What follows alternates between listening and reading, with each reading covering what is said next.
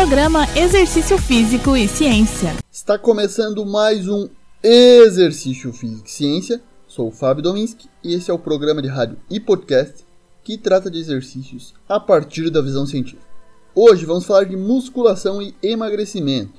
Será que treinar um músculo com mais repetições causa perda de gordura nessa área? É comum nas academias as pessoas desejarem treinar mais certas regiões corporais, visando perder gordura naquele local, como no tríceps e nas regiões laterais do tronco, e achando que fazer exercícios específicos para esses locais vai eliminar a gordura presente ali. Em estudo de 2007, publicado na Medicine and Science in Sports and Exercise, foram comparadas as medidas de gordura subcutânea antes e depois do treinamento de resistência em 104 indivíduos, sendo 45 homens e 59 mulheres. Os indivíduos participaram de 12 semanas de treinamento de resistência supervisionado de seu braço não dominante. Então, nesse caso, um braço fez exercício e outro não, para ver se a redução de gordura no braço que realizou os exercícios. Isso foi medido de duas formas: por dobras cutâneas, através daquela avaliação física que fazem nas academias, e por ressonância magnética. Tivemos resultados diferentes de acordo com o método de medição. A gordura subcutânea, medida pela dobra cutânea, diminuiu no braço treinado e não no braço não treinado nos homens, mas não nas mulheres.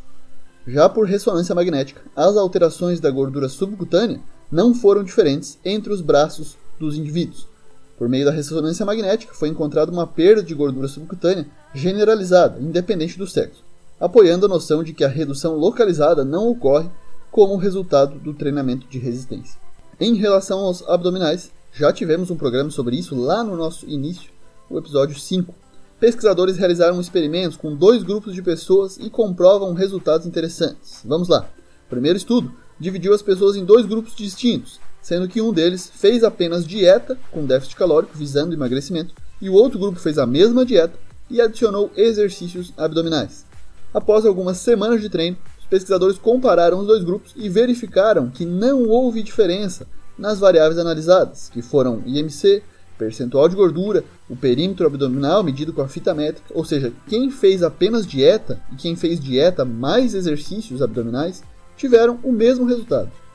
Segundo estudo, quem fez abdominal fez 7 exercícios para abdômen durante 6 semanas com duas séries de 10 repetições durante 5 dias por semana e foram comparados com o grupo controle que fez dieta, assim como o primeiro grupo, mas não fez exercícios. A conclusão?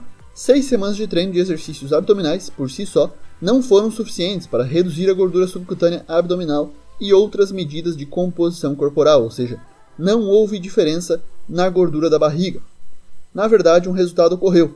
O treinamento de exercícios abdominais melhorou significativamente a resistência abdominal em quem fez abdominal comparado a quem não fez. Mas isso é óbvio e muito esperado. Se você faz abdominais e eu não, espera-se que em um teste verificando quem tem maior resistência, que você apresente melhor resultado do que eu.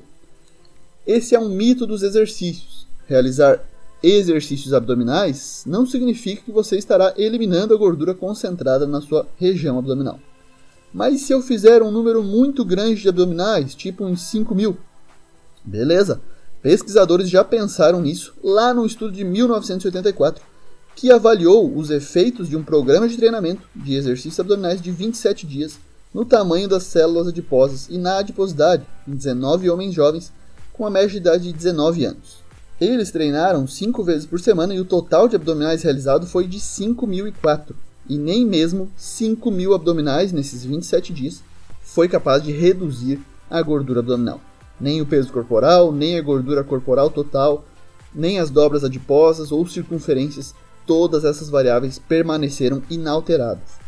Isso não significa que os abdominais não servem para nada, só nos indica que não são tão importantes assim quando pensamos em perder gordura localizada. Não somente os abdominais, como os outros exercícios, pois essa não é uma relação direta como nos mostra a ciência.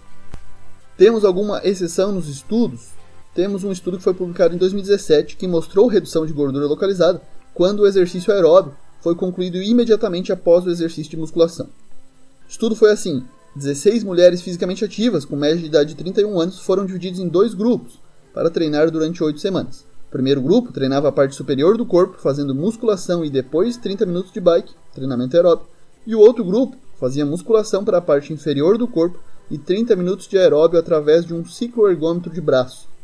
Como resultados, quem treinou musculação para a parte superior do corpo reduziu mais gordura nessa região em comparação com os membros inferiores. No outro grupo, quem fez musculação para a parte inferior do corpo, a perda de gordura foi maior nessa região, quando comparada à região superior do corpo. Ainda, a massa magra aumentou mais na parte inferior de quem treinou essa região, mas diferenças não foram encontradas na massa magra entre membros superiores e inferiores no grupo que fez musculação para os membros superiores. Teoricamente, o que esse estudo fez foi causar a mobilização de ácidos graxos das células de gordura pelo treinamento de resistência e, em seguida, facilitar sua oxidação, queimando-os, no caso, com exercício aeróbico. Treinar o músculo com mais repetições não causa perda de mais gordura nessa área. A maioria das evidências que investigam o treinamento de resistência, força, a musculação, para causar redução de gordura local, não é eficaz.